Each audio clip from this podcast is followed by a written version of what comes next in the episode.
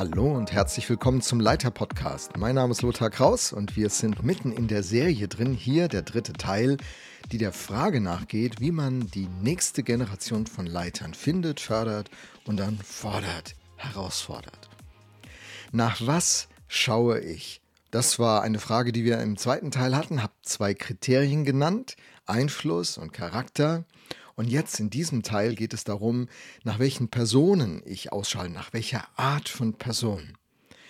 Ich meine, wenn du auf Naturtalente triffst, dann ist das immer ganz einfach. Also so Naturtalente wie ein Messi oder ein Cristiano Ronaldo oder ein Lewandowski, wer sich in der Fußballwelt so auskennt, tolle Sportler meiner Generation, das ist natürlich klasse. Wenn du mit solchen Leuten arbeitest und sie trainierst und mit ihnen unterwegs bist, dann kann viel, viel Gutes entstehen, weil diese Naturtalente so viel an den Start bringen.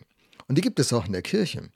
Die gibt es, äh, könnt ihr jetzt einige Namen nennen, auch in Deutschland, aber ich nenne mal Leute der, der Geschichte, so ein Billy Graham zum Beispiel. Das war ja ein super Typ gewesen. Was hat der nicht bewegt? Oder ein Reinhard Bonke. Und äh, so könnte man noch eine ganze Reihe anderer Personen nennen.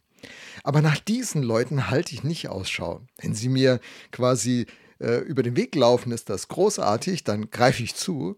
Aber Ausschau halten tue ich nach Normalos. Normalos, so nenne ich sie. Warum halte ich nach Normalos Ausschau und nicht nach Genies? Äh, Genies sind wirklich super. Das Problem ist, es gibt nur so wenige von ihnen. Normalos aber im Gegensatz, die gibt es wie Sand am Meer. Und sie haben ein Potenzial, das ist wie ein schlafender Riese. So oft schlummert es unter der Oberfläche. Und die Herausforderung, die ich als Leiter habe, lautet, wie ich dieses Potenzial entdecke. Wie entdecke ich im Normalo die Berufung und das Besondere, das Gott in das Leben dieses Menschen gelegt hat. Das ist die Haltung, mit der ich Menschen beobachte. Und ich würde ihnen so gerne zum Schuhlöffel werden, der ihnen hilft, in den Schuh hineinzukommen, den Gott für sie hat. Wie mache ich das? Ähm, es gibt ein paar Dinge, die ich ähm, mir angewöhnt habe und äh, die, Haupt, die Hauptsache, die ich tue, ist beobachten, genau hinschauen und äh, ich habe ein paar Kriterien, nach denen ich schaue. Und die will ich euch in diesem Podcast, in dieser Episode kurz sagen. Das äh, ganz wichtige und erste Kriterium, nach dem ich Ausschau halte, ist äh, Verfügbarkeit. Ist jemand verfügbar? Das ist fast die Basis, um überhaupt Leute fördern zu können. Ist er da? Dasein ist die Grundvoraussetzung, um Leute formen und prägen zu können. Der Ferguson, mein Freund aus den USA, der mit der Exponential-Bewegung so viel bewegt hat, hat diese Vokabel äh, des griechischen Originals genommen und gesagt, Diatribo, abfärben. Du brauchst eine Nähe zu Leuten, um abfärben zu können. Und da müssen sie eben da sein. Diatribo, abfärben. Oder Gepräge. Wenn man Menschen prägen will, braucht es eine Nähe. Ähm, Howard Hendricks, äh, Leadership-Professor am Dallas Theological Seminary, hat äh, mal diesen Satz geprägt: äh, You can impress people from a distance, but you impact them only up close. Du kannst Menschen beeindrucken, quasi von der Bühne auf Distanz. Aber prägen kannst du sie nur durch eine große Nähe nur wenn es zu einer echten Begegnung konstant kommt, dauerhaft. Also Verfügbarkeit, Dasein. Friedmund äh, Malik, ein Wirtschaftswissenschaftler und Managementprofessor in St. Gallen, aber eigentlich ein Österreicher, der meint, dass das Thema Beobachten ähm, die einzig realistische Möglichkeit ist, um das Leitungspotenzial von Menschen zu entdecken. So, und ich kann Menschen nur beobachten, wenn sie da sind, wenn ich sie in Aktion erlebe, wenn sie verfügbar sind, wenn sie auf, äh, in meinem Fall auf die Kirche, in der ich tätig bin, wenn sie, wenn sie dort eine Priorität setzen, wenn sie dienstbereit sind, wenn sie mit anpacken, sich nicht zu schade sind, einen Beitrag zum großen gemeinsamen Ganzen einzubringen. Und da muss, müssen sie einfach vorhanden sein.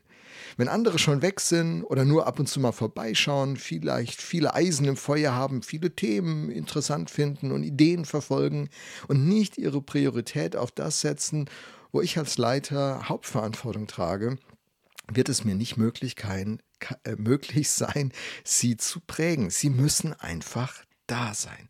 Hey, dieser Punkt des Daseins, das ist nicht zu unterschätzen. Gerade in einer Gesellschaft, die so viele Optionen hat die so mobil ist. Ich meine, zurzeit nicht, aber äh, wir sind ja gerade in dieser Pandemie, aber die insgesamt so mobil ist. Und äh, man denkt, äh, dass man hier und da was bekommen kann und das mag ja auch richtig sein. Aber wenn ich Leute ausbilden und prägen will, müssen sie da sein. Okay, zweites Kriterium, geistliche Beweglichkeit.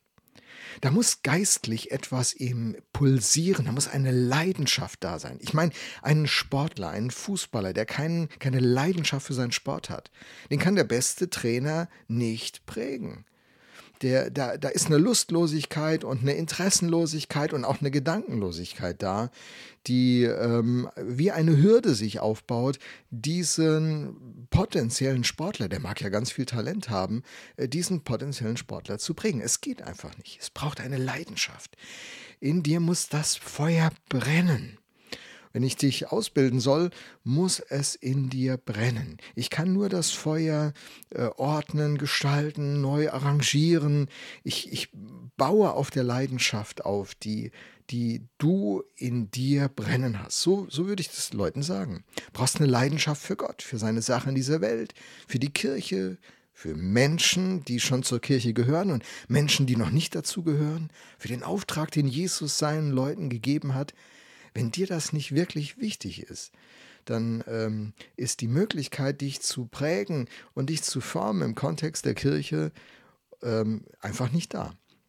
Und das kann man übertragen auf alle Bereiche der Gesellschaft. Äh, und das mache ich jetzt nicht, aber ihr könnt das selber in euren Gedanken tun. Wer selbst nun mit Gott unterwegs ist, der stellt Fragen, der sucht, der will lernen, der studiert, der betet, der streckt sich aus. Und wenn so eine geistliche Beweglichkeit, äh, Velocity, so eine, so eine Fließen da ist im Herzen eines Menschen, dann kann man den ausbilden. Könnt ihr euch das vorstellen? Das ist eine Top-Voraussetzung. Den Hund, den man zur Jagd tragen muss, sagte mal Spurgeon, der ist für die Jagd nicht geeignet. Spurgeon, das war der Fürst der Prediger im 19. Äh, Jahrhundert. In London hat er gesprochen. Und wenn diese, diese Sehnsucht nicht da ist und dieses, ähm, diese Leidenschaft, dann gibt es einfach keine Möglichkeit, ähm, wirklich einen entscheidenden äh, Impact auf das Leben eines Menschen auszuüben. Wenn geistliche Themen kaum eine, eine Leidenschaft in, in einem Menschen erzeugen und er stattdessen viel lieber über Computer, Netflix, Sport, Autos, Reisen, Klamotten, Aussehen, Essen, weiß ich, wofür spricht und da seine Leidenschaft hat, dann wird es dort für ihn zu einem Flow werden. Und äh, im Raum der Kirche wird es für ihn nicht zu einem Flow werden. Ich kann als Kirchenleiter nur Leute formen und prägen und voranbringen, wenn sie eine geistliche Beweglichkeit haben. Das dritte, dritte Kriterium ist Belehrbarkeit. Das heißt, sich etwas sagen lassen, Feedback suchen, lernbereit sein, eben nicht davon ausgehen, dass man schon alles weiß und nur nach Bestätigung, Ermutigung suchen, sondern auch die Ermahnung schätzen wissen, eine Korrektur zulassen, eine Korrektur wertschätzen und auch darauf reagieren. Menschen, die belehrbar sind, die bildet man sehr gerne aus die dankbar sind für Feedbacks, die aus einem aufrichtigen und ehrlichen Herzen kommen, die ja das Interesse verfolgen, das Beste im anderen ähm, hervorzubringen. Ähm, die, die Message-Übersetzung, die hat eine, eine ganz tolle Definition von äh, Leitung. Die liebe ich. Und die, ähm, ich suche sie mal gerade hier raus. Ähm, hier, da habe ich sie. Im 1. Thessalonicher 5, Vers 15 steht in der Message, Look for the best in each other and always do your best to bring it out. Halte nach dem Besten im anderen Ausschau und tu immer dein Bestes, um sein Bestes hervorzubringen.